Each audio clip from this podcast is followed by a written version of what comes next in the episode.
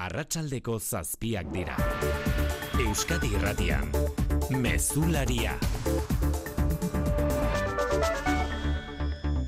Arratsaldeon guztioi Euskal Herrian aro berri bat irekitzea ekidi nahi zuten eta ez dute lortu. Garaipenaren esaldi horrekin zoriondu dute bateraguneko auziperatuek euren burua sare sozialetan Espainiako auzitegi konstituzionalak Arnaldo Otegi eta kideak babestea erabaki eta bateragune kasuagatik epaiketa errepikatzeari uko egin dion egun honetan. Non bi siniten printzipio argudiatu dute horretarako magistratu aurrerakoiek pertsona bat ezin dela epaitu bi aldiz ekintza berreberaren gatik. Mikel Arregi, kontserbadorek berriz, kontra bozkatu dute arratsaldeon.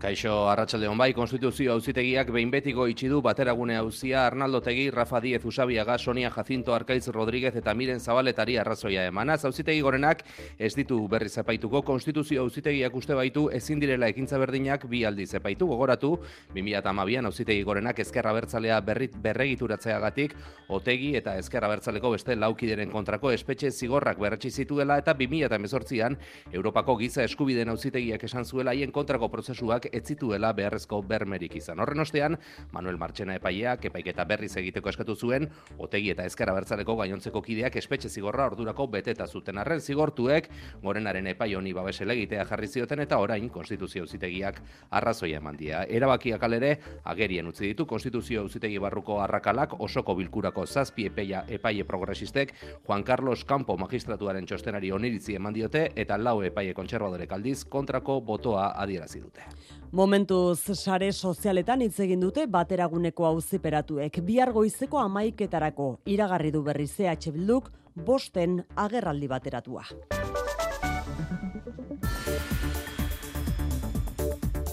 Xikerresna larratxaldeon. Arratxaldeon bai.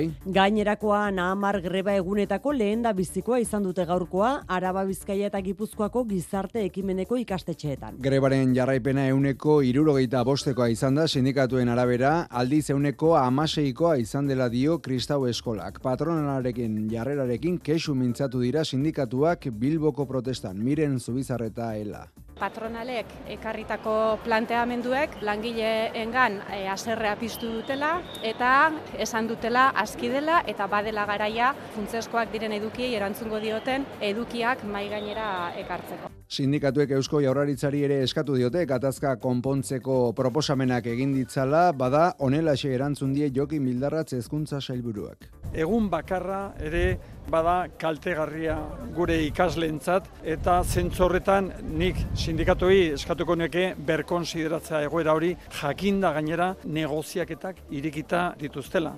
Bihar ere grebara deituta daude berreun bat eskolatako bederatzi mila irakasle.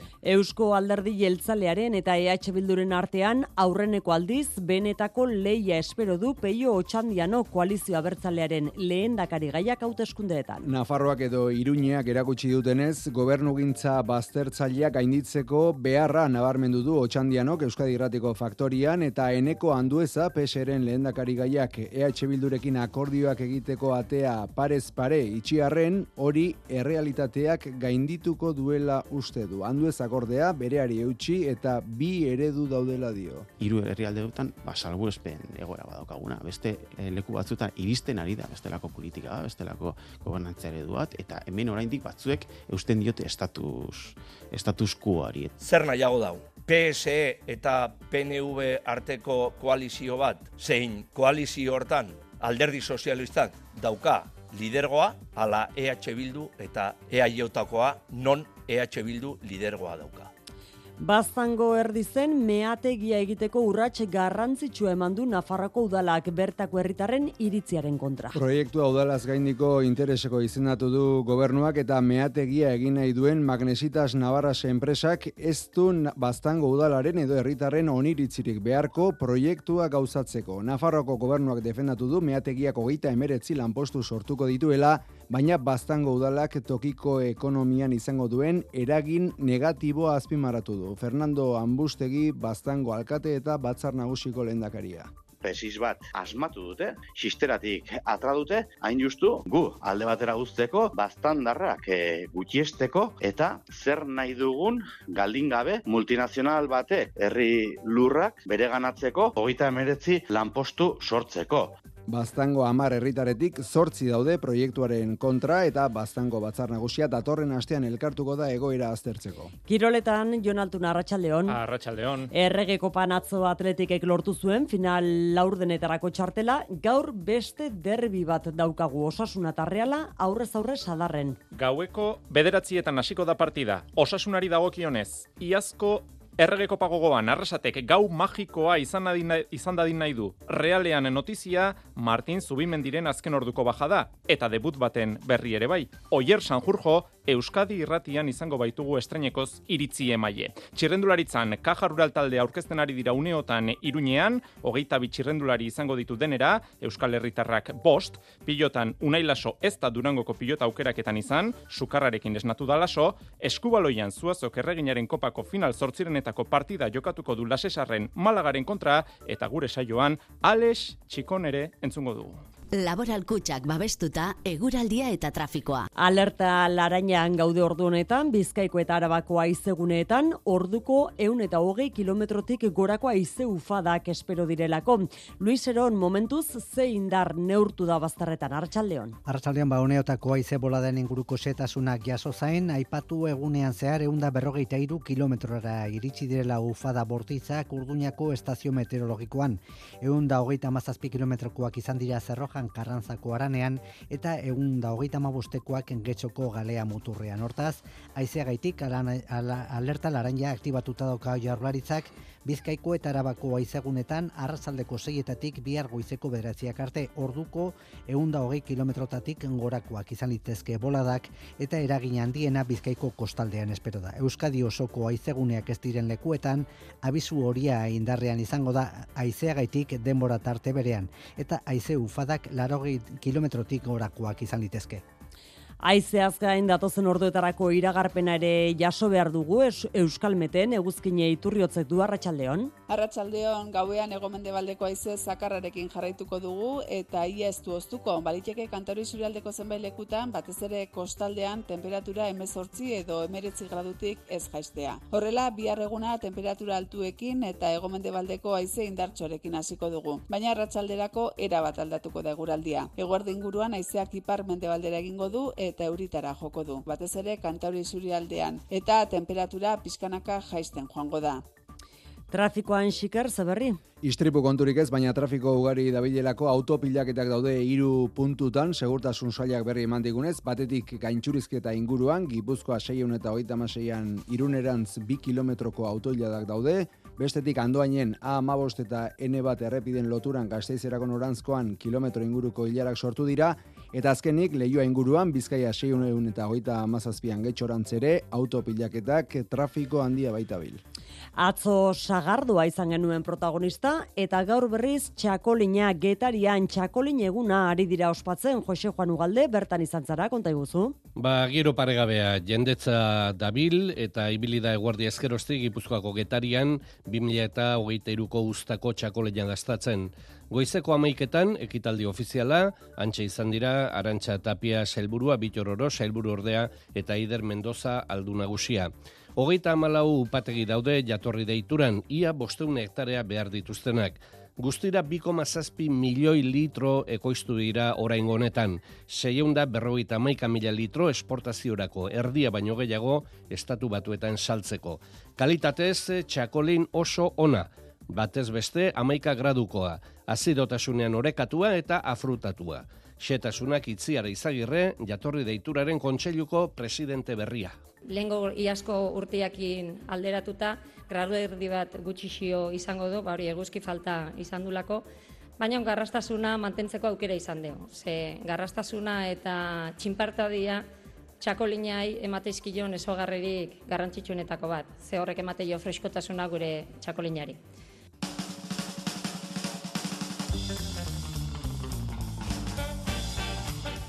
Musikalorrean ezaguna da Bizkaiko abokatuen elkargoak zuzeneko ekitaldiekin duen begirunea. Ohiko bihurtu duela kontzertuak doan eskaintzeko ohitura. Gaur botxo, boiz, swing, bugi eta rokabilia maixutasunez nahasten dituen Bilboko taldearen txanda izango da.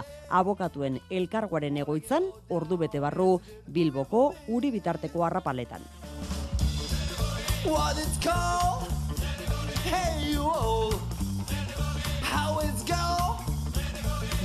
Botxo boizen kontzerturako proposamena eginda, arratsaldeko zazpiak eta hamar minutu, teknikan eta errealizazioan Paula Sensio eta Xabier Iraola. Euskadi Irratian, Mezularia. Oiane Perez. Bateragune hauzia betiko isteko erabakia hartu ondoren. Auziperatuak bihar agertuko dira prentxaren aurrean Donostian EH Bilduren egoitzan goizeko amaiketan. Arnaldo Otegi, Miren Zabaleta, Arkaitz Rodríguez, Rafa Diez eta Sonia Jacintok egingo dute agerraldi hori. Bitartean, sare sozialetan agertu dira, beraien lehenengo erreakzioekin asunarozena. Bai, esaterako Miren Zabaleta eta Arkaitz Rodriguezenak Miren Zabaletak bost auzipetuen argazkia ere zintzilekatu du, bera kartzelatik irtentzenekoa ere bai, eta arro pozik eta lasai dagoela dio. Bere esanetan, etzen lortu Euskal Herrian garai edo aro berri batera goztea, ez da ezker independentismoaren proiektua deusestea ere. Arkaitz Rodriguezek bere aldetik adierazi du, pakea egiteagatik atxilotu, zigortu eta sei urtez kartzeleratu zituztela pakea bakea egiteagatik errepikatu du. Bost auzipetuak esan bezala bihar goizeko amaiketan agertuko dira komunikabideen aurrean, EH Bilduren Donostiako egoitzan egingo dute auzitegi konstituzionalak hartutako erabakiaren lehenengo valorazioa.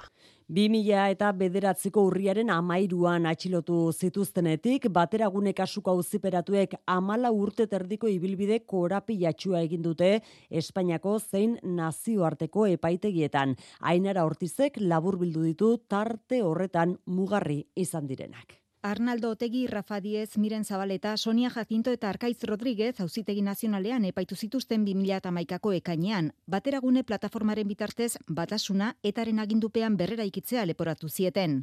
Otegik hori ukatu eta etaren estrategia militarretik era bat aldenduta, ezkera bertzalearen zat estrategia politiko berria diseinatzen ari zirela berretsi zuen. La labor que nosotros hemos desarrollado iba encaminada a buscar la izquierda bertzale pasada una estrategia, digamos que combinara la violencia armada con la lucha política, a una estrategia de corte solo pacífico y democrático. Indarkeriarik gabeko bide horri hori, ezkera bertzalearen transatlantikoari eundalarogei graduko bira ematearekin alderatu zuen ezkera bertzaleko buruzagiak, telauko atentatuak zapustu zuen maniobra. La M nuestra estrategia sobra y estorba. Porque si nuestra estrategia es de suma y alianza social, eso no es posible con ningún grado de violencia, Arnaldo Otegi eta Rafa Diez amar urteko espezialdira zigortu zituzten, gerora epaitegi gorenak sei urte terdira murriztuta. Angela Murillo epailearen iruzkin honek ekarri zuen urrengo inflexio puntua. ¿Usted condena mm, rotundamente la violencia de ETA? No voy a contestar. No lo va a contestar, ¿verdad? No. Muy bien, lo sabía. Honengatik, giza eskubideen Europako auzitegiak bateraguneko auzipetuak inpartzialtasunik gabe epaitu eta kondenatu zituztela ebatzi zuen. Auzitegi goreneko Manuel Martxena epaileak orduan, bateragune auziaren epaiketa errepikatzeko auzibidea zabaldu zuen berriro 2008 batean, akusatu orok epaiketa inpartziala izateko duen eskubidea argudiatuta. Horren kontra auzipetuek auzitegi konstituzionalean babes elegitea eskatuta izaki eta orain arrazoia eman die epaiak. Gauza korrela, hause erabakia, azken erabakia izango dena, bateragune auziaren epaiketa ez dela errepikatuko amaitu da behin betiko. Zure etxea efizienteagoa izatea nahi duzu? Jakina. Eta argiaren fakturan aurreztea. Eta gasarenean. Eta orain diru laguntzak dituzte. Inbertitu efizientzian. Egin zure etxe bizitza efizienteagoa eta jasangarriagoa eta aurrezten lagundi ezazula. Informazio gehiago zure bulegoan eta laboralkutxa.eu selbidean. Laboralkutxa, bada beste modu bat. Ez nuen inoiz pentsatuko estaldura ona izango nuenik? Bagasarrin txindokin eta larunen Baita gorreiaren egalean Ernion edo izen ere Euskaltelekin estaldurarik zabalena eta giga mordo bat dituzu. Aldatu orain Euskaltelera eta eskuratu giga mugagabeko bigarren mugikor linea bat doan. Amazazpi berrogeian, dendetan, naiz webgunean. Euskaltel, zer nahi duzu bihar? Eusko Jaurlaritzak enpresei laguntza emango die, 2000 eta hogeita lauko enpresentzako laguntza plan berriarekin, Euskal Ekonomiaren motorrarentzat. Laurogei programa eta seireun milioi euro baino gehiago laguntzetan. Informa zaitez euskadi.eusen eta espri.eusen. Aktibatu zure laguntzak. Eusko Jaurlaritza, Euskadi, auzolana. Kopa Euskadi irratian. Gaur Osasuna Reala. Oier Sanjurjoren debutarekin aditu lanetan. Jon Altonak zuzenduta, Larra, Gari eta Nerearen iritziak. Zelaian, Iñaki Berastegi eta Maitane Urbieta. Bederatzietatik aurrera, Osasuna Reala Euskadi irratian. Batzen gaituzten emozioak. Euskadi Irratia. Gaurkotasun politikora itzulita, Euskal Autonomia Erkidegoan indarrean den gobernugintza baztertzailea gainditzaren alde egin du Peio Otxandiano, EH Bilduko lehendakari gaiak Euskadi Irrateko faktoria saioan. Eredu baztertzailea gainditu eta Nafarroko adibidea jarraitzearen alde azaldu da beraz. Legebiltzarreko hauteskundetara begira berriz Eusko Alderdi Jeltzale eta EH Bilduren arteko leia erreala aurrikusten du aurreneko Otxandianok eta ausartu da data aurreratzera ere deialdia lehendakariaren eskumena den arren apirilaren hogeita batean espero ditu hauteskundeak mertxe etxeberria. Urkullu lehendakariak ondamendiaren teoria zabaltzea egotzi ostean otxandianok dio EH Bilduren diagnosia ez dela egoera katastrofikoarena, bai ordea gainbera inertziarena. Adibide gisa osakidetzaren egitura arazoak aipatu ditu. esaten denean dagoen ezin egon hori medi- mediatizatua dagoela eta erabiltzen ari dela, ez? Nik ez dut hori inolaz ere pe partekatzen.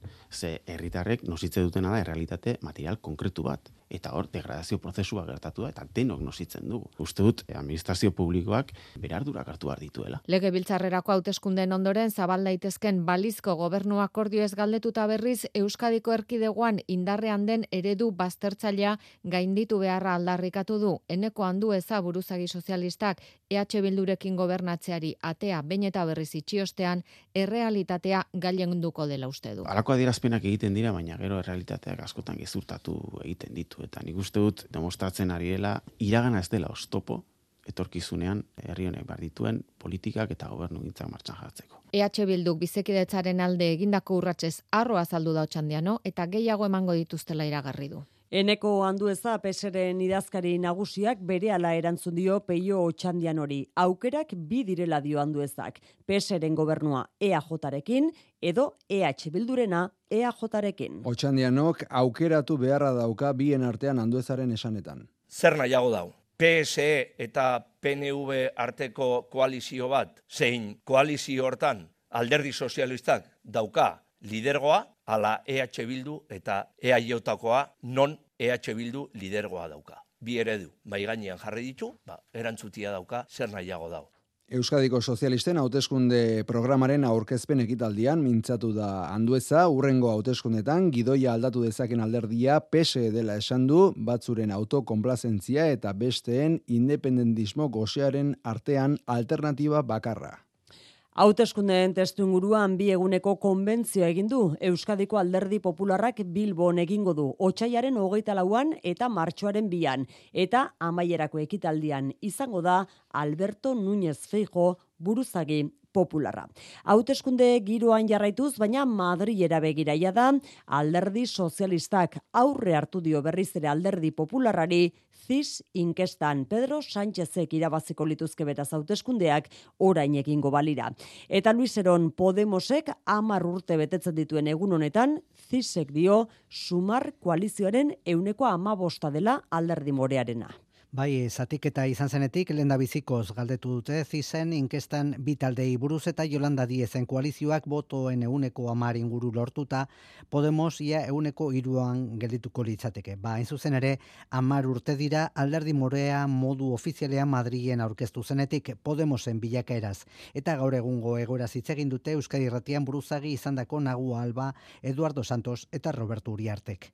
Bipartidismoa amaitu zen, narratiba berriak eta politika egiteko modu berriak ere sartu zituen. Mar urte pasaria eta xerako momentuak ez dira oraingoak. Podemos ja partio bat da, eta instituzionalizatu egin da, eta gizartea ere aldatu egin da. Olatu erreakzionari bat dago mundu guztian zabalduta, indignaziotik egatozenak edo mundu aldatzeko borondatea edo daukagunok, bez gaude gure momenturik onenean. Pablo Iglesiasek Podemos kasta politikoarekin hautsi eta beste molde bateko politika hitzemanez aurkeztu zuen hauteskunde emaitza onak lortu eta erakundetan ardurak hartu ondoren zatiketak iritsi ziren eta gaur moren eta sumarren arteko arrakala da. Nafarroan bestalde gaur jarri dute martxan Pedro Sánchezen investidura babestearen truke pesoek eta EAJak adostuz dituzten hiru eskumenen negoziaketa patxirigoien. Beken sistema eta ikerketa garapena eta berrikuntzen eskumena goriek, PSOek eta EAJak adostutakoak goriei gehitu bertzaile ere, AP irurogeita zortzi autobidearen zatian, Nafarroatik igarotzen dituen, berrogei bat kilometroak foru komunitateko errepide sarean sartuko direla. Txibitek, Angel Victor Torres lurralde politikako ministroak bezala, bi administrazioen arteko lankidetza goraipatu du, eta giro horretan lanean jarritzeko borondatea azpimarratu. Y reclamamos esas transferencias de cara a prestar un servicio más cercano y más adecuado a las especificidades de nuestra comunidad. Pues estas tres... Hiru eskumen horiek lege gintzaldi honetan zehar eskualdatzea espero du txibitek, baina lehen bai lehen bada, hobe, dio Nafarroako lehendakariak. Kongresuan bestaldea amnistia legea lantaldean eztabaidatzen hasi bezperan bilera egin dute PSOek eta Junsek helburu batekin. Puigdemonten alderdiak zuzenketak berak bakarrik aurkezteak eragin duen ezinegona baretzea. Horretan ari zirela Mikel legearen konstituzionaltasuna zalantzan jartzen duen txostena kaleratu dute legelariek konta iguzu. Bai, Kongresuko Justizia Batzordeko letratuen ustetan amnistia legea konstituzioaren kontrakoa izan daiteke lege organiko bidez beharrean konstituzio erreforma gisa egiteko iradokitzen duten Antziak kendu dion letratuen iritziari. Respetemos todos los informes, los trabajamos, los analizamos, los estudiamos. Txosten guztiak aztertu behar dira, direla dio eta zera gogoratu du aurrez bestetan kongresuko letratuek balekoa eman diotela amnistiari eta orain tramitean dagoen proposamena lege barruan kokatzen dela. Bien bitartean, pesoeren eta juntzen arteko harremanak bideratzeko Santos Zerdanek eta Jordi Turulek bilera egin dute kongresuan Las relaciones siguen fluidas y, y con continuas comunicaciones. Ha sigut una reunió de treball, en farem moltes. Bi alderdien arteko bilera langiroan joan dela esan dute eta ez dutela adierazpenik egingo akordiotara heldu arte bihar bestalde amnistia legearen ponentziak bilera du atzo orkestutako zuzenketak lantzeko PSOE argi utzi du ez dituela juntzek eta eskerrak bakarka orkestutako emendakinik onartuko eta terrorismo kasuak beraz amnistia legetik kanpo geratuko direla. Espainiako konstituziotik elbarri hitzaken du eta desgaitasuna duen pertsona kontzeptua txertatzeko bihar egingo duten erreformaren bezperan, diputatuen kongresuko mahaiak atzera bota ditu hainbat alderdik konstituzioan aldaketak egiteko aurkeztutako zuzenketa guzti guztiak. Behin konstituzioa aldatzen hasita aldaketa batzuk egiteko baliatu nahi zuten aukera talde batzuek tartean EAJak besteak beste nazioen autodeterminazio eskubidea jasotzeko erregearen bortxa ezintasuna mugatzeko edota eun eta berrogeita garren artikulua ezabatzeko, baina zuzenketa den denak bota dituzte atzera. Jeltzalek salatu dute, argi gelditu dela Pepek eta Pesoek ze asmo duten zuzenketetan aurkezutako gaiei buruz eztabaidatzeko. Gizarte ekimeneko itunpeko ikastetxeetan iragarritako amar egunetako greben lehenengo egunean. Euneko irurogeita bosteko jarraipena izan du sindikatu deitzaien arabera greba egunak eta euneko amabostekoa kristau eskolako patronalaren arabera.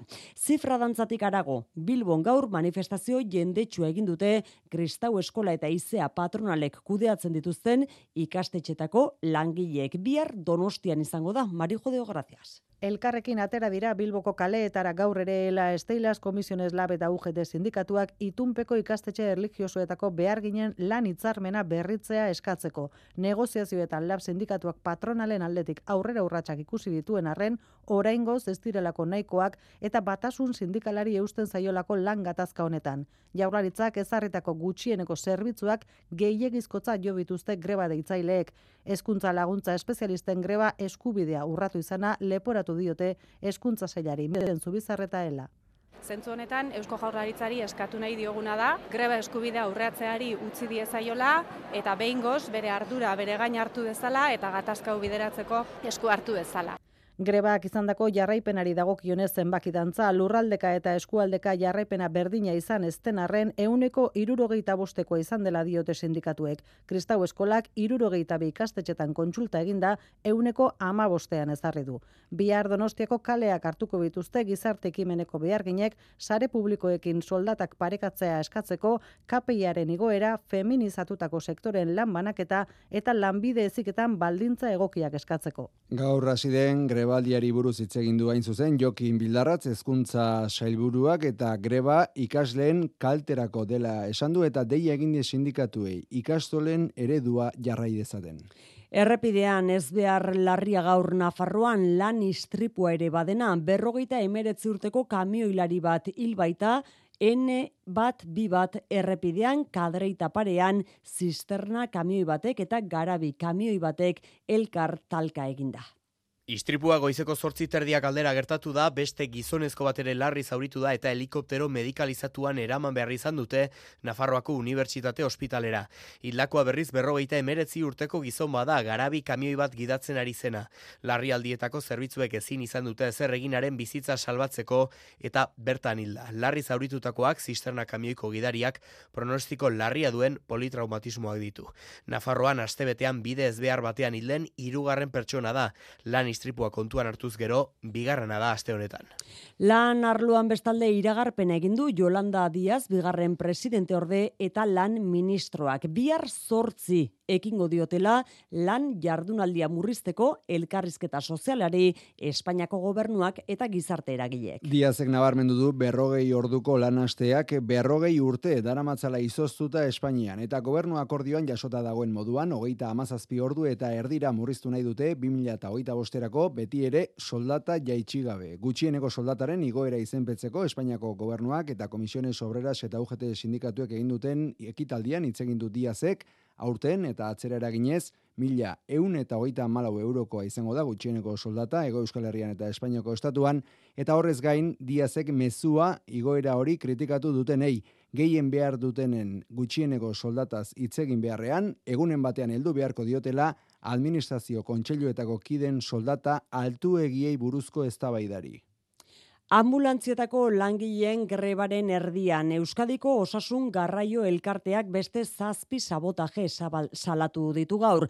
Lanuzteak hasi zirenetik guztira, hogeita mar ambulantziatik gora saboteatu dituzte Euskal Autonomia erkideguan. Enpresak eskaera egin die sindikatuei gaitzetsi ditzala sabotaje guzti horiek. Eta osasun lotuta bestalde, hizkuntza eskubiden beatokiak kezka azaldu du, osakidetza hasi delako Europar batasunetik batasunetik kanpoko pertsonak kontratatzen. Euskararen ezagutzarik ez duten osasun profesionalak izanik herritarren oinarrizko eskubideak urratzen direla salatu du. Beatokiak dionez, paziente euskaldunei euskarazko zerbitzua eskaintzea oinarrizko ezaugarria da zerbitzuaren kalitatea eta herritarren arteko berdintasuna bermatzeko eta arduradun politikoek hori lehentasunetatik kentzea edo bigarren mailan usteak ondorioak izan ditzakeela ohartarazi du.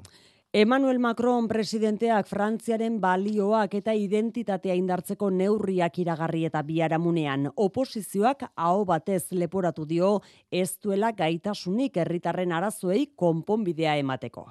Marine Le Pen eskuin, eskuin populistaren alderdiaren iritziz autokonplazentziatik hitz egin zuen Macronek eta ez presidente bati dagokion mailan. Ezkerrak bitartean, Je trouve qu'il a une vision effectivement assez uh, reaccionaire. Erreakzionariotzat jodu haren itzaldia. Hildo horretan, kezkatuta mintzatu da Euskadi Erratiko Baktorian Peio Jora Juria, Seaskako presidentea, ikastetxeetan uniformea ezarriz, Marseillesa ereserkia erakutsiz, edota hezkuntza zibikorako orduko purua handituz, Frantziar nazionalismoa areagotu nahi duelakoan Macronek.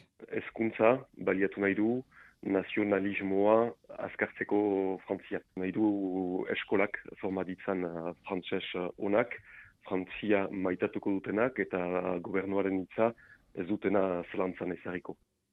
Alexandru Ionita gaztea ia hiltzeraino jipoitzagatik Bizkaiko lurralde auzitegian egiten ari diren epaiketaren hirugarren egunean erasotzaileak izua zabaltzen aritzen direla eta horregaitik joaten direla taldean deklaratu du ikerketa kriminalaren hilketen eta talde kriminaleko Bizkaiko ikerketa buruak. Koala nahien jarduteko modua dela hori, Bizkaian dauden ama talde kriminaletako bat dela eta talde guztien artean laureun bosteun gazte aritzen direla taldean izua eragiten.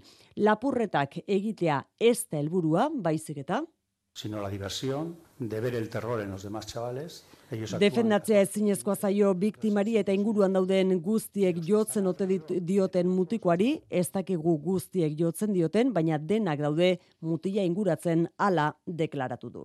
Aste uruan gazteizen jundizko industrialgunean izan zen istripularriaren ikerketak zabalik jarraitzen du bestalde, baina udaltzaingoak orain beste hipotesi bat du mai gainean uste dute abiadura hundian zijoan autua beste auto batekin lehiatzen ari zela eta ondorioz lasterketak izan izan zirela. Hala ere, oraindik istripuaren unea berrera ikitzea falta da.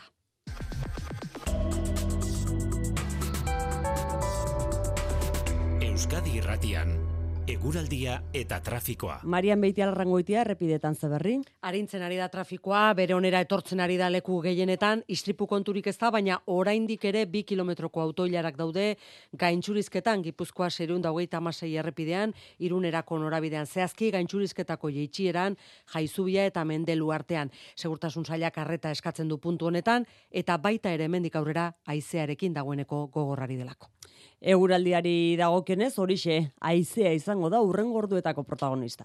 Gauean egomende baldeko aize zakarrarekin jarraituko dugu eta ia ez du oztuko. Baliteke kantaru isurialdeko zenbait lekutan, batez ere kostaldean temperatura emezortzi edo emeretzi gradutik ez jaistea. Horrela, bihar eguna temperatura altuekin eta egomende baldeko aize indartxorekin hasiko dugu. Baina ratxalderako era bat aldatuko da eguraldia. Eguardi inguruan aizeak ipar mende baldera egingo du eta euritara joko du. Batez ere kantaru isurialdean eta temperatura pizkanaka jaisten joango da.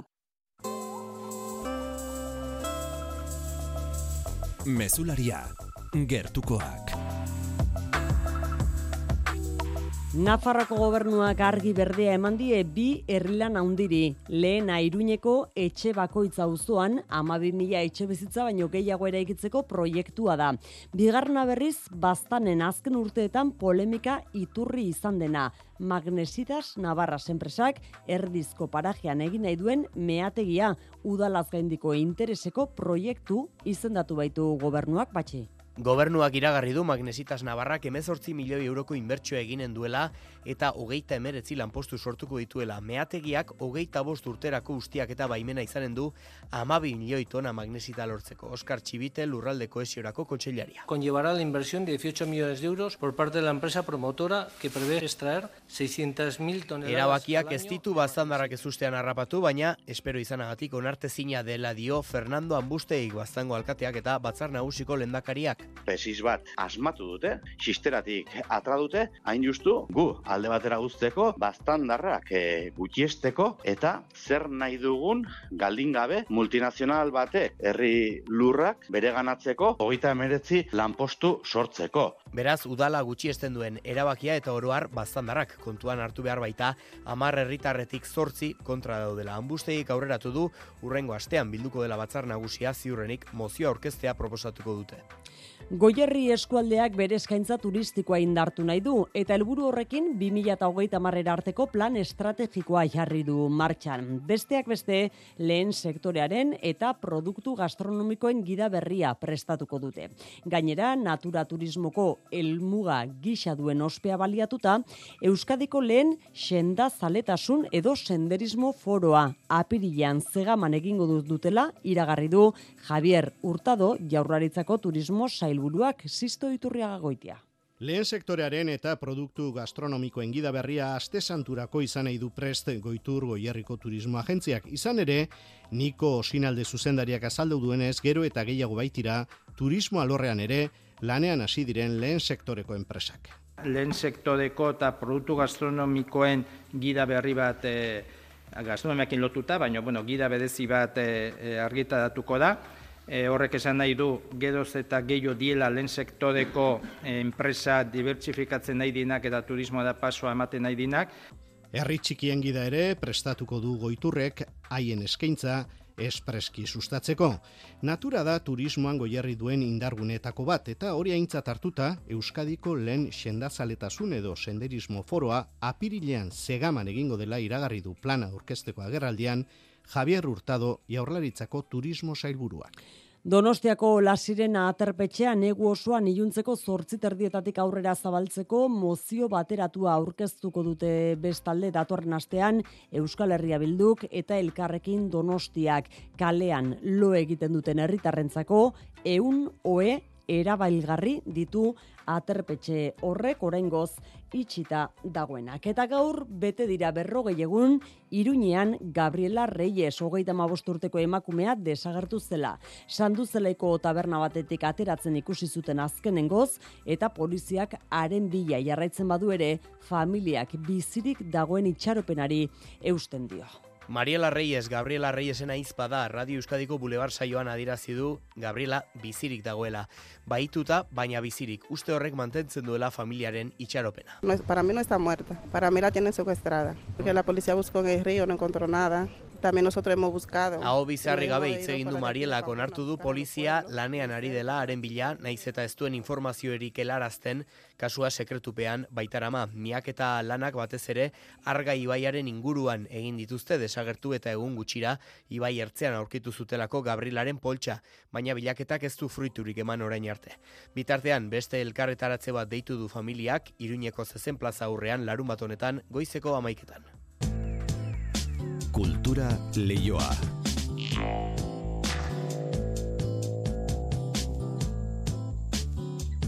Eta kulturan Anton Bruckner dugu, Brucknerren jaiotzaren bigarren mendeurrena beteko baita 2008 laugarren urte honetan. Mundu mailan ugari dira kompositore austriarraren jaiotzaren berreun urteak ospatzeko prestatutako omanaldi, kontzertu eta bestelako ekitaldiak. Gurean ere bada ospakizunik esate batera Bilboko Orkestra Sinfonikoak kontzertu berezia programatu du biharko eta etzirako bertan besteak beste kompositore austriararen laugarren sinfonia interpretatuko du bost, bosek Juan Ramon Martiarena. Austria Anton Brucknerren jaioterria da bigarren mendeurrenaren ospakizunen erdigunea. Lehendabiziko menaldia urteko lehen egunean izan zen, bienako filarmonikaren urteberriko kontzertu ospetsuan, lehen aldiz Brucknerren pieza bat jozuen orkestrak. Gurean ere izango da ospakizunik, Bilboko Orkestra Sinfonikoak Mesien Brucknerren ospakizunean izeneko kontzertua programatu du Euskalduna jauregian bat egin nahi duelako bigarren mendeurren honen ospakizunekin. Adituentzat Beethovenen atzetik Bruckner da sinfonistarik handiena. Euskaldunako kontzertu berezirako bosek bere laugarren sinfonia hautatu du Brucknerrek berak erromantikoa izenarekin bataiatu zuena.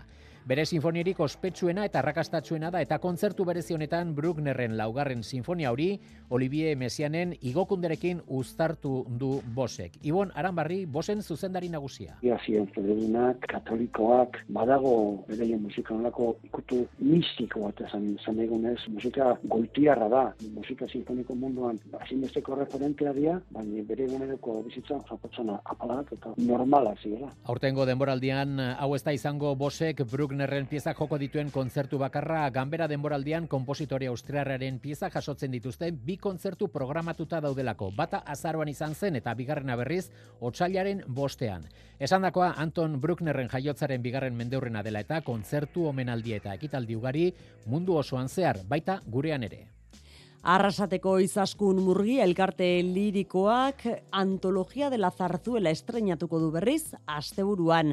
Azken hogei urteotan aratu dituzten zarzueletako pasarteak bilduko dituen ikuskizun honetan arrasate musikal orkestrako kideak izango dituzte lagun. Emanaldiak amaia antzokian izango dira ostiraletik igandera. Ainoa agirre. 2019an aurkeztu zuten euren azken lana eta pandemiak eragindako parentesiaren ondotik asteburuarekin batera itzuliko dira Amaiako estenatokira.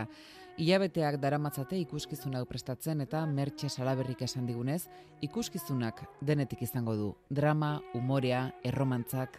Egongo die emozionatzeko momentuak, barrez lertzeko momentuak, korua momentu batzutan dau, bueno, superpolit zuten dala. Eta gero, ba, garo, badakitzu zartuelan, goten dia, e, hola, romantza dramatikuak ez nau maite, bihotza, apurtuta dauket, bero egoten die baitxabe, ba, pasarte geixenetan, e, bikoteka, ba, hola, pasarte komikuak, eta gero koruan zatixak. Izaskun murgia elkarte lirikoan 2000 garren urtean sortu zen eta ordutik asko izan dira estenara eraman dituzten zarzuelak. Horietako batzuen pasarteak alanola, orain arte abestu ez dituzten hainbat zarzuelen zatiak ere emango dituzte amaian zokian. Gehienak kanta oso ezagunak.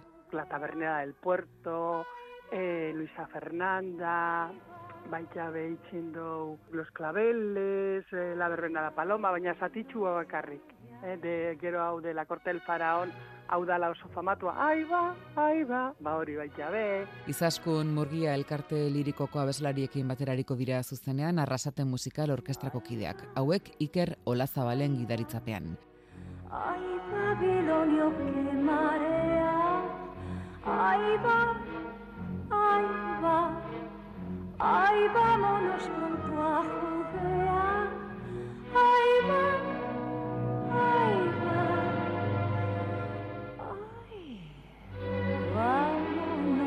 Jon Altuna zarzuela doinuekin ez, zabalduko dugu gaur, kirol tartea, derbi eguna, gaurkoa ere.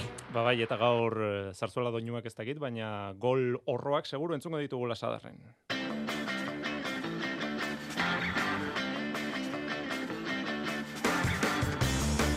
Bai, ala bai, ze bietakoren batek egingo du aurrera.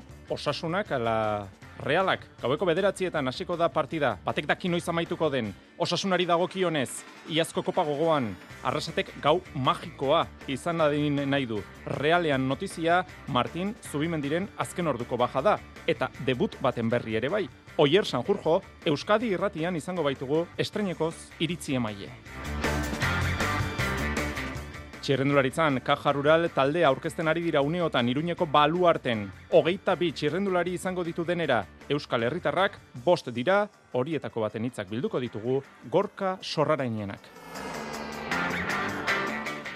Ales txikon ere entzungo dugu gaurko saioan, Anapurna neguan igotzeko saiakera bertan behera utzita, uko egin izanaren arrazoiak azalduko ditu lemoarrak.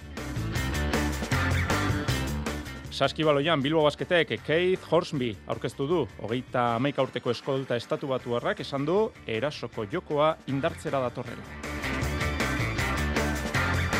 Gernika berriz Londresen dago, bihar Eurokapeko final zortzirenetako itzulerako partida jokatzeko. Zazpi puntuko desabantaia irauli beharra dauka bizirik jarraitzeko. Pilotan unai laso ez da Durangoko aukeraketan izan, sukarrarekin esnatu delako. Eta eskubaloian zuazok erreginaren kopako final zortzirenetako partida jokatuko du lasesarren malagaren kontra.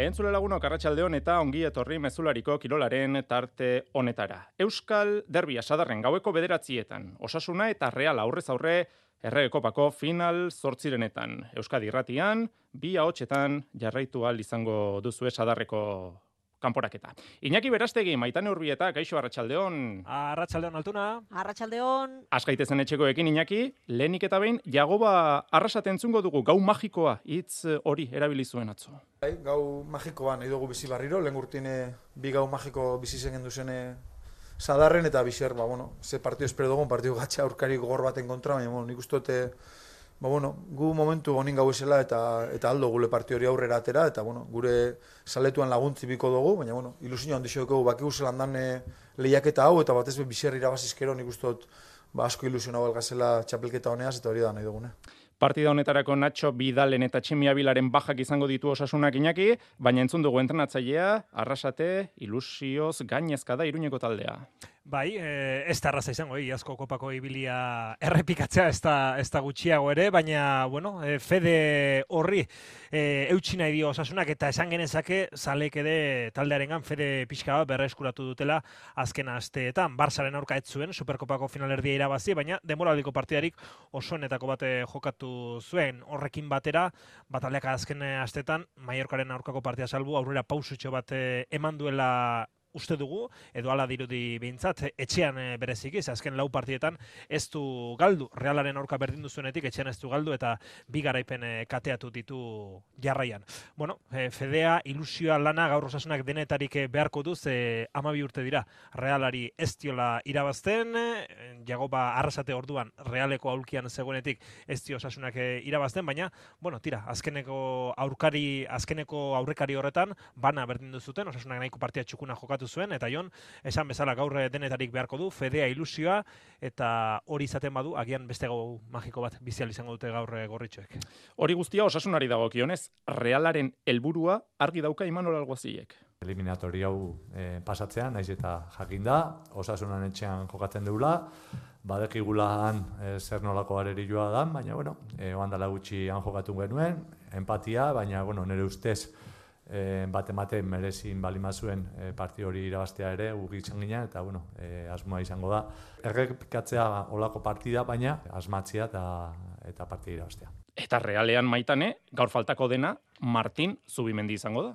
Hori da, e, dituen lau baja horietaz gain, ba Martin Zubimendi da azken orduan zerrendatik kanpo geratu dena, egia da realak ofizialki ez duela ezer jakinarazi, baina susmo hartu dugu zerbait gertatzen zela Pablo Marin, ba Iruñarako autobusera igotzen ikusi dugunean, eta gero hasi erraranguren Euskal Telebistako lankideak autobusa Iruñara bertan iritsi denean, espedizioa iritsi denean, orduan e, ikusi du Martin Zubimendiren utxunea. Atzo imanolek berak aurreratu zuene, asteak daramatzak gluteoko ipurmasaileko arazoekin lankarga kudeatzen ari dira, gutxi entrenatzen du gero jokatu izateko, baina gaur ez da sadarren izango eta zalantzarik gabe Azken orduko baja garrantzitsua da hori talde txuri urdinaren zat. Ez dauden besteak, Carlos eta Álvaro Odriozola dira, ez da euren selekzioekin dauden, traore eta kubo ere. Baina dagoena, Umar Sadik da, espero etzen moduan, ez ustean iritsi da, kopako partida hau jokatzera, eta atzo imanolek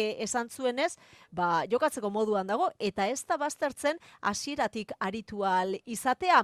Zalantza altuna, atean imanolek zer egingo duen da. Mm. E, Remiro egotzi zutenean alabesen eh, kontra, samamesen unai marrero jokatu behar izan zuen, kopan azpeitiarrak jokatu ditu, hiru kanporaketak, Andratx Buñol eta Malagaren kontra, Gaur lehen mailako talde badago, realak asko jokatzen du, asko dauka jokoan, derbia galdu ostean, baina giroan eskortasun pitxin somatzen da, ordur arte amabi neurketa zera matzan eh, galdu gabe, porrota samamesen iritsi zen, baina egia da, taldeak ez duela, eh, orain bi hilabete transmititzen zuen hori transmititzen, gola ere falta zaio, eta gaur oso oso garrantzitsua da hemen e, irabaztea ba krisi hotxak ezasteko eh realaren e, bueltan baina ikusiko dugu zera baki hartzen duen e, Imanolek eta ea ba taldeak final laurdenetarako txartel hori eskuratzen duen Ederki, saioa amaitu aurretik amekakoak eskuartean baldin badituzue, eskatu lasaiitza. Gero arte bikote.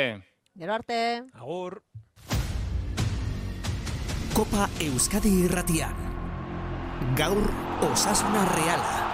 Oier Sanjurjoren debutarekin aditu lanetan, Jon Altonak zuzenduta, Larra, Gari eta Nerearen iritziak, Zelaian, Iñaki Beraztegi eta Maitane Urbieta, Bederatzietatik aurrera, Osasuna Reala Euskadi Erratian, batzen gaituzten emozioak. Euskal Derbia ez da, errage kopako gorko partida bakarra izango, beste bi jokatuko dira, sortzietan Valentzia Zelta eta bederatzietan Girona Raio. Eta emakumezkoen Superkopako bigarren final aurrekoa jokoan uneotan butarken, atxeen aldira iristear neurketa, Bartzelonak iru, Real Madridek utx finalean, zain dago, Levante, Atzo, Atletico Madrid mendean hartuta. Eta txirrendularitzan, Ken Farma, aurkeztu zuten atzo irunean, Gaur kajaruralen txanda da, Jose Maria Paolaza. Denboraldi honetan ere hogeita bi txirrendulari berriak bost dira, bigarren taldetik igo diren lau eta kanputik ekarri duten Sebastian Berwick Australiarra. Iaz, garaipen ugari amabost denera, eta garaipena lortutakoek hor garraitzen dutenez, espero dute, helduleku hona izatea denboraldi berrirako, lehen denboraldia osorik egiteko prest gorka sorarrain torrosarra. E, blokea mantentzea, e, baja bat izan da, barren etxea, baino, baino beste taldekide guztik jarraitzeu. Eta, bueno, filialetik e, iru, lau hilo, hilo dira, eta gero beste fitxaketa bat ere izan da. Hortaz, nik uste urte polita, jende azkar ona deu talden, eta, eta hoxe, nik uste urte polita daula horretik. Bigarren taldetik igo direnak Julen Arriola Bengoa, Samuel Fernandez, Jaime Guardeño eta Tomas Silva dira. Hauekin lanean aritzen da, aritz bagu ez. Ba, azkenen, ba, batez ere bai Arriola bengoa, Samuel eta, eta Jaume, ba, eskalatzaia dira. Eskalatzaia bezala katalogatu bezazkegu iruak. Eta, eta Tomas, ba, pixka, pixka kompleto go. Ondo, ondo igotzen da, baina ba, lautadetan, tespietan ere ondo manejatzen da, pixka kompleto go da.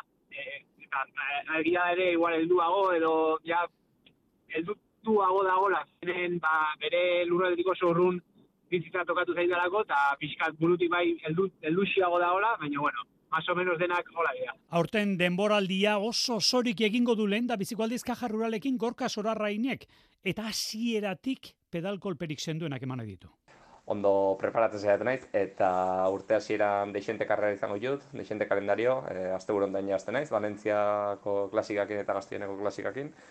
Eta, eta bueno, ja behin hasita, urrengo aste Marsella, urrengo Vuelta a Valentziare inbeat, así que, así que bueno, deixente kalendario dut urte hasieran, eta asmoa da ba, indartxo astea, eta, eta pertsonalkire ilusio askokin eta gogo askokin. Kaja ruralek oiko maillot txuri berdeak izango ditu, Euskal Herritarrak bost dira, Julen Arriola Bengoa, Josu Etxeberria, oraindik ere istripu larri hortatik osatzen, Joseba López, Joki Murgialdai eta Gorka Sorarrain. Arropa, maillota, kulotea, G-Sport enpresarenak eta bizikletak MMR Bikes. Emakumezkoetan, altean dago kontzentratuta laboral kutxa, Euskal Telebistakan esan testebanekin hitz egiteko aukera izan du, taldeko erreferente nagusia izango da errenteriarra. Erronka bada, e, baino, baino bueno, nire rola taldean barruan ez da, ez aldatuko. Azkenean ja lehen, azkeneko bi urtetan, ba, ba, bueno, lider rol hori hartu izan dut. Oain ondo nagola, niretzako oain daukazentzua, etxera bueltatzea eta saiatzea ba, gure helburua lortzen. Jon Lazkano zuzendariak argi ditu taldearen helburu nagusiak. Giroa eta turra begiz jota ditugu, e, bi lasterketa horiek oso politak dira gure ezaugarrientzako, e, aneren emaitzak hor daude. Laboral kutxak denboraldia larun batean hasiko du Mallorcan. Gizonezkoetara itzulita Isak del Toro, UAEko Mexikar gaztea nagusitu da Daunander itzuliko bigarren etapan. Azken kilometro terdian erasoa jo du eta sprinter guztiak ezustean harrapatu ditu del Torok. Hogei urte besterik ez dauzka eta etorkizun oparua du aurretik Pogatxar taldekideak aurre ikusi moduan. Xabier Rusabiaga.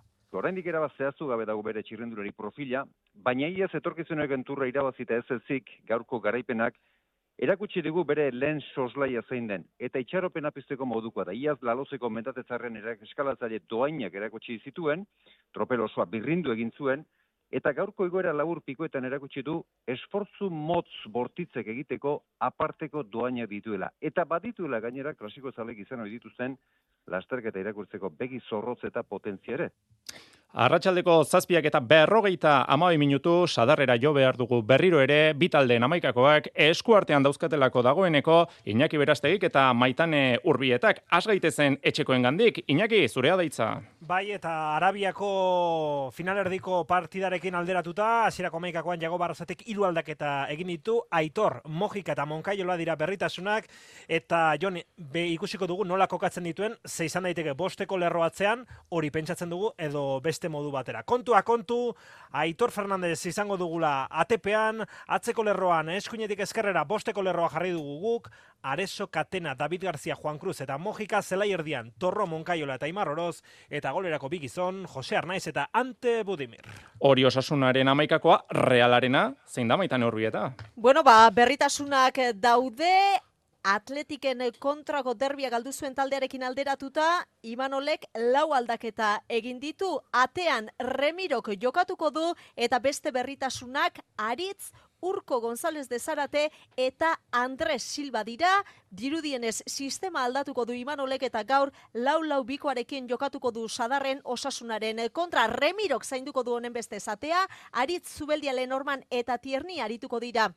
Atzeko lerroan, Merino eta Urko González de Zarate arituko dira Euskarri Bikoan, Zaharianek jokatuko du eskuine galetik, Barrenek ezkerretik eta aurrera begira Mikel Oiartzabal eta Andres Silva izango dira aurrelari edo erreferentzia nagusiak. Gaueko bederatzietan partida zuzen zuzenean Euskadi irratian osasuna eta reala aurrez aurre erregekopako final zortzirenetan. Arratxaldeko zazpiak eta berrogeita amairu minutu dira. Mendiari, Himalajismoari tartea egiteko ordua da. Alex Txikonek Anapurna neguan eta oxigenori gabe igotzeko saiakera bertan behera utzi ostean, lemoarraren hitzak bildu ditu arritxu iribarrek. Anapurnak ez du baimenik eman.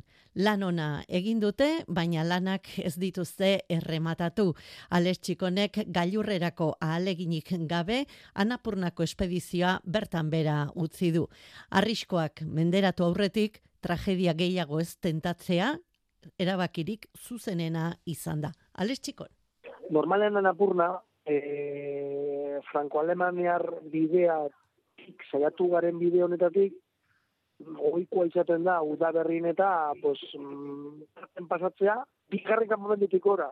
Guk iru, eta nire kasuren zuzen lau aldiz, azatu izan dugu, orduan, hor arrisku asko hartu dugu gure gain, ez? Eta, bueno, bideo grabatuta bazago zurra, elur jauzine bakar batzuk, baina, egon gara mm, arriskuan, denbora desentean, denbora askuan. Baina zergaitik hainbeste arrisku, zergaitik hainbeste luizi aldaketa klimatikoak izan lezake esplikazioa? Lurra oso gutxi egin du, dago gu hemen hilabete pasatxo, hain zuzen ere azaroen eta bederatzen, urte egin euskal horretik, azaroen eta beratzetik ez tozku elurrik egin, orduen, mm, aurreko jabetetan ere oso elur gutxi botata, mendia oso ziku dago. Azkenean izotzezko estruktura tirez, movimentu daudenak, temperaturak hain majuak izanik, elur hausi pilo bat aukido guz. Behin eta berriz saiatu, baina azkenean amore eman dute, naiz eta oraindik ere guraldi onarekin egunak gelditzen ziren. Eta galdu gendun deposito guztia irugarren kanpalekua, eta irugarren kanpalekukoa barkatu, ba, soka, tentak, oxigeno gotiak, e, zertanak eta bar, e, material osoa, eta berriz ere igotzea horrarte material guzti hori, eta beste bigarren rotazio bat. Beraz, bost aldiz, bost aldiz izango zan. Beraz, hartu genuen erabakia, ba hori, pues, eh, azkenean, ez, ez jolazteko gehiago zuagaz, eh? Egun, kanmandun dira, ostiralean Euskal Herrian izango da txikon motxila ikaskuntza berriez gainezka.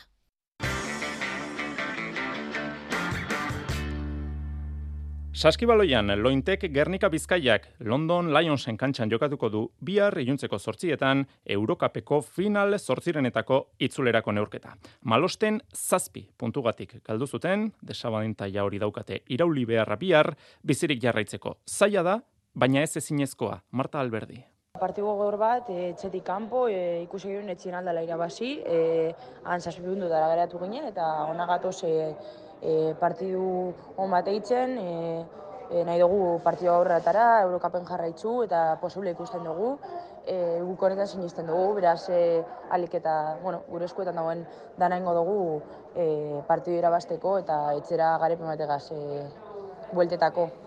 Londreseko taldea titulu eskuratzeko favoritoetako bat da, denboraldi honetan Liga eta Europa kontuan hartuta, partida bakarra galdu du, hain justu, jokatutako lehenengoa izan zen irailean Eurokapeko atarikoan. Gizonezkoetan Bilbo Basketek Keith, Horsby fitxaketa aurkeztu du, eskolta estatu batuarrak denboraldia amaitu arte jokatuko du beltzezko gizonekin, hogeita amaika urte dauzka, eta metro eta laurogeita amairu zentimetro da luze. Lietubos ritasetik iritsi da Euskal Herrira. Taldearen erasoko jokoa indartu nahi duela esan du gaurko agerraldian. Eta Euroligan Baskoniak izar gorriaren kontra jokatuko du bihar arratsaldeko zazpietan Serbian. Baskoniak amaika garaipen dauzka, izar gorriak bederatzi irura zabaldezake bien arteko tartea arabako taldeak. Hori bai, txiozaren baja izango du Baskonian. Eta Baskoniak. Eta azken txampan pilota. Labriten eta Eskurdin izan ditugu gaur material aukeraketak, Iruñean Jaka eta Mari Eskurrena liderrek Artolaren eta Imazen aurka jokatuko dute. Jakak eta Mari Eskurrenak 8 puntu dauzkate. Artolak eta Imazek bost. Dena den, Jakak ez du oraindik zuzeneko selkapenean pentsatu nahi. Inundik ino ez dauko eskura auta txartel hori ez, hemen eh, matematikoki zailkapen hori eskuratzen arte, ez errez da da ez? Baina, bueno, ez zait iruditzen eh, oain eh, kalkulok eta espekulazio egiten astea komeni zaiunik, iruditzen zaite hoi, eh, oain arte bezala xe, aste aste junbarraukula eh, partiu prepatzen eta jokatzen, baina bai egiela, ba, bueno, e, momentu onta iritsita gure helburu hoi izan barra daukela, e, sailkapen zuzen hoi lortzea. Durangoko partida ere, labritekoa bezala xel, larun batean jokatuko da, Peñak eta Albixuk iru puntu dauzkate, Lasok eta Arangurenek bi puntu. Unai Laso ez da pilota aukeraketan izan, sukarrarekin, esnatu da Laso. Bai ordea, Jonander Albixu, hobeto dauka, eskuin eskua eta jokatzeko prest da. Albixu eta Aranguren entzungo ditugu. Atzo, bueno, ordu beteko saio txaten genuen parejata, eta ondo erantzuntzen eskuk. Inungo molestipe, eta bueno, bihar berriz e, bueno, saio tekniko bat egingo du, baina bueno, larun bateako e, esku eguneko unen. Iraztia gutzago ona izango zara, azkenen behaien pare jarriko behinean, tanto aberesiare aldeuki benun, da, bueno, ni ustez, larun partidua bai bai irazi berreko da, eta ber, hoxe lortza. Eskubaloian erreginaren kopan zuazok final zortzirenetako partida dauka Malagaren kontra Lasesarren, zortziak eta hogeian hasiko da barakaldoko partida, eta gogoratu, gaueko bederatzietatik aurrera Euskadi Ratian zuzenean, osasunaren eta realaren arteko derbia kontatuko dizuegula. Gero arte.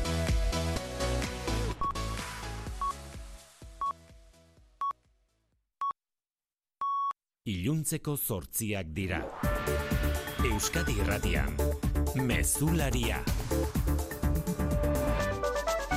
Arratxaldeon berriz ere guztioi, bihar goizeko amaiketan egingo dute bateragune hauzian zigortu zituzten bostkideek agerraldia EH Bilduren donostiako egoitzan, baina sare sozialetan hitz egin berri du Arnaldo Otegik. Argazki batean ikusi daiteke duela amar urte irrifartxu agertzen den Euskal Herriaren maparen marrazkiarekin sinatu zuela bere amar urteko espetxe zigorraren sententzia auzitegi nazionalean. Orain oso arro eta oso lasai esan dezaket idatzi du otegik. Egin irri, irabaziko dugu.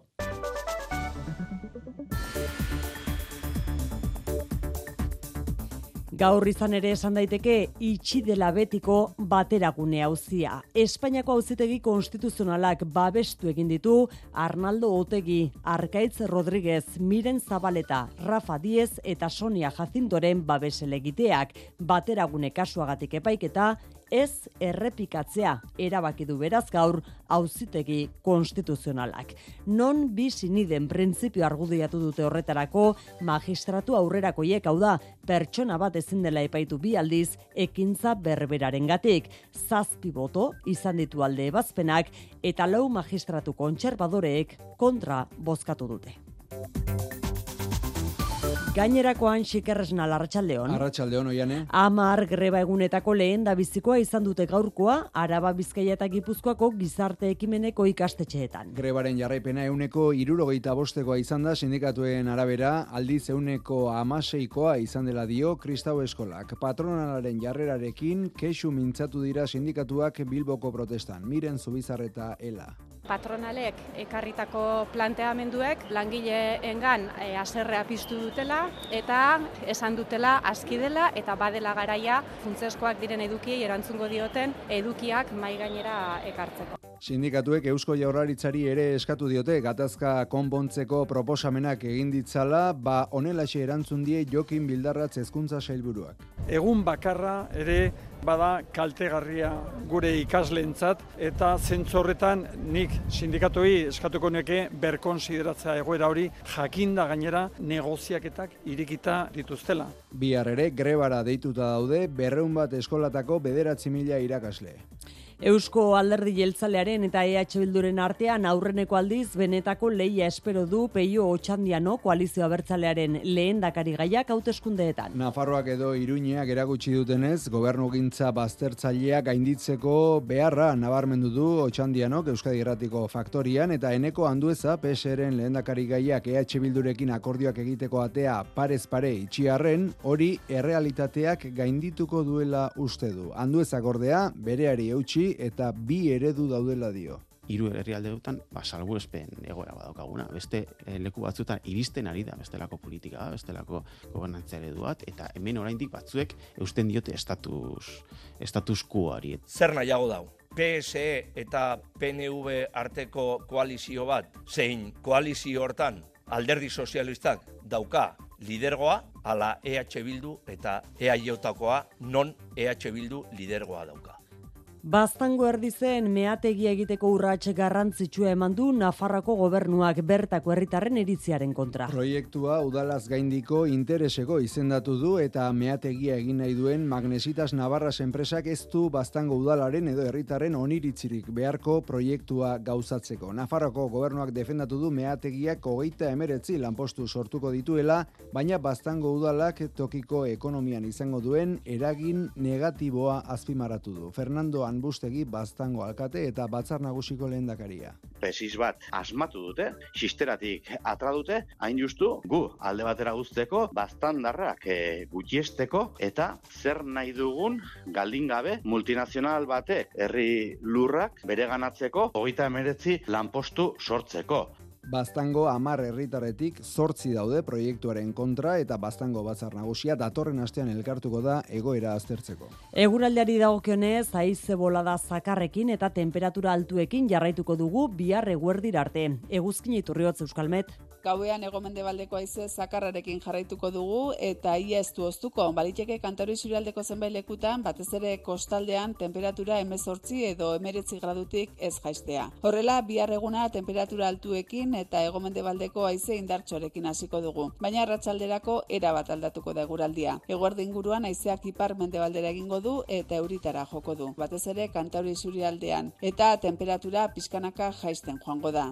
Alerta laranja bihar goizeko bederatziak arte egongo da indarrean Bizkaiko eta Arabako haizeguneetan orduko ehun eta hogei kilometrotik gorako haize ufadak espera, espero baitira toki horietan. Errepidetan ez dago arazorik segurtasun saiaren esanetan hala ere harretaz gidatzeko gomendio egin dute haizeak errepidera bota ditzaken adar eta arrastoengatik. Besterik ez uraldetik biarritzuliko gara mezularian albiste gehiagorekin bihar arte ondo izan.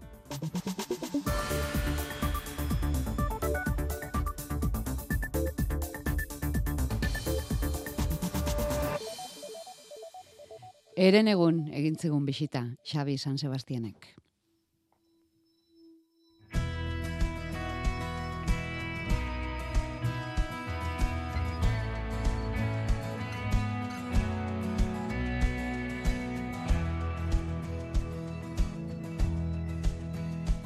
Sasoi bat gurea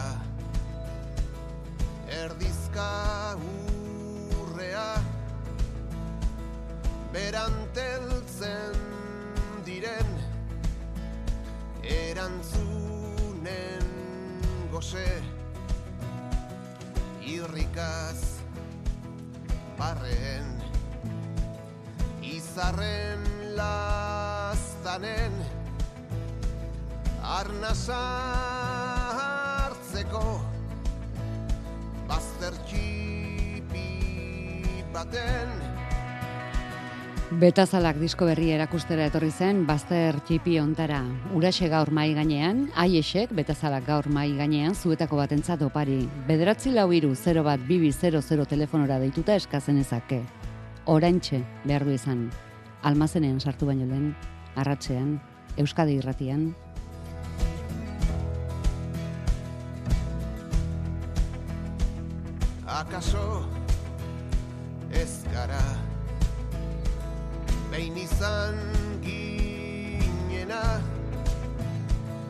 Macarena.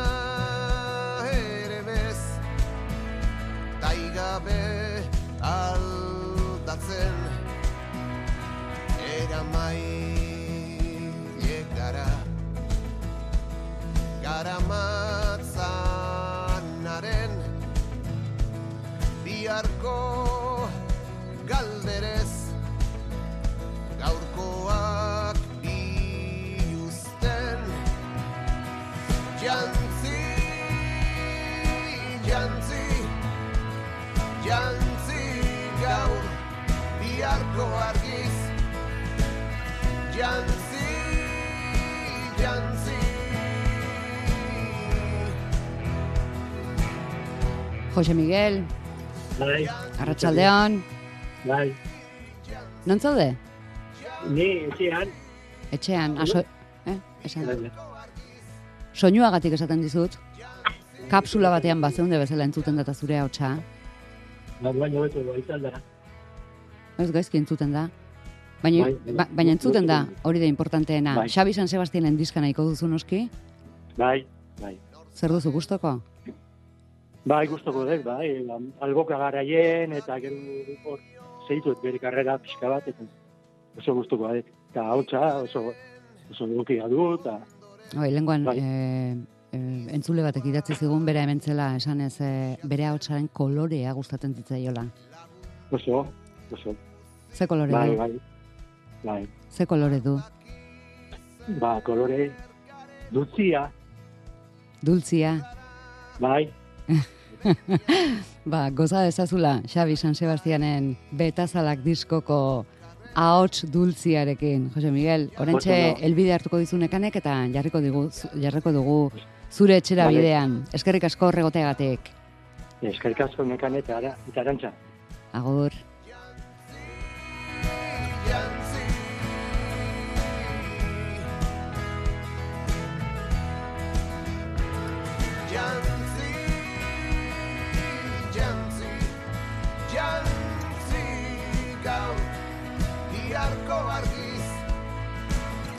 Jantzi, jantzi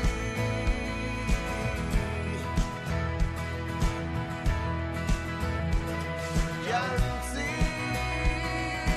jantzi, jantzi gaur biharko argiz Jantzi